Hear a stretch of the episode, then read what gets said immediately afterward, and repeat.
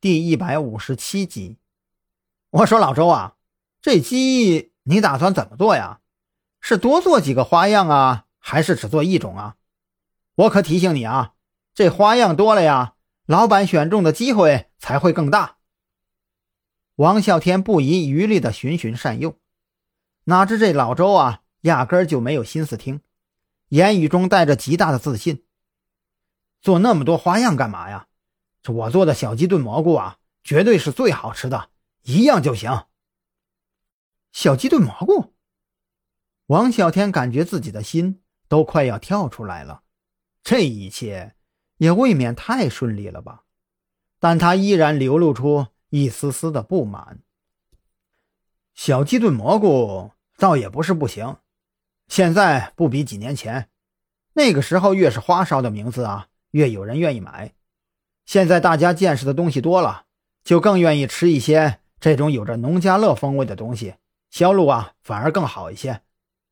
张扬想了一下，做出了判断：“嗨，还是这位大老板说的对，这小鸡炖蘑菇做好了呀，一样能有大销路的。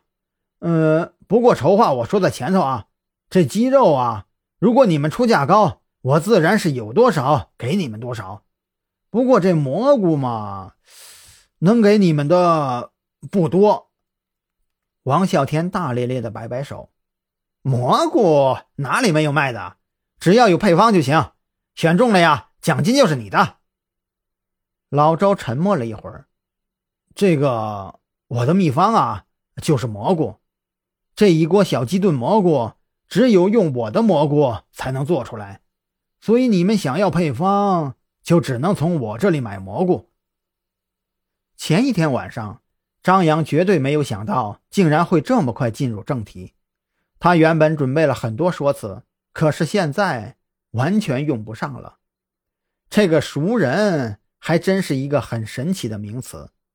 对于桑村而言，王啸天这个熟人一亮相，便自然而然地解决了很多问题。至少看过他窘迫潦倒生活的村民们不会怀疑他的身份。此时的王啸天显得有些愠怒。只能用你的蘑菇，想不到你还挺会做生意的。那你开个价，我回去啊，一起告诉老板。老周默默伸出手来，比了一个三的手势。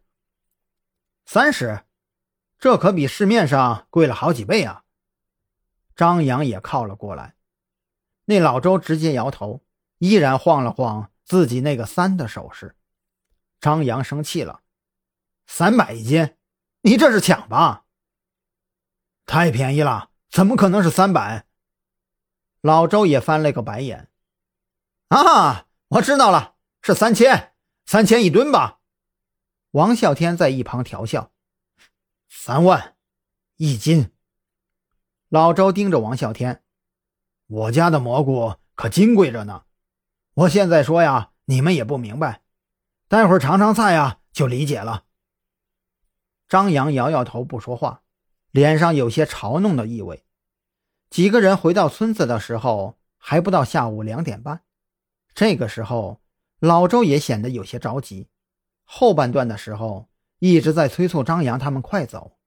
这其中的理由啊，张扬他们当然明白，因为在他们回来的路上，刚好看到那辆灰色面包车从他们面前经过，停在了村子的尽头。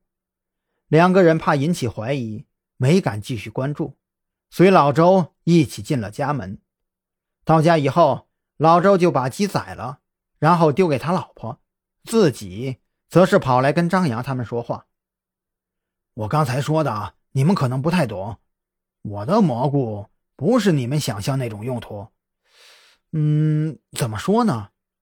呃，就像是重要的药引子，放一点点就够了。其实啊，也不贵，但是我敢保证，只要放了我的蘑菇，那味道绝对特别香。张扬脸上挂着笑容，轻轻摇头。老周看两个人都不搭理自己，索性也就不说了。那待会儿啊，你们吃上饭了就明白了。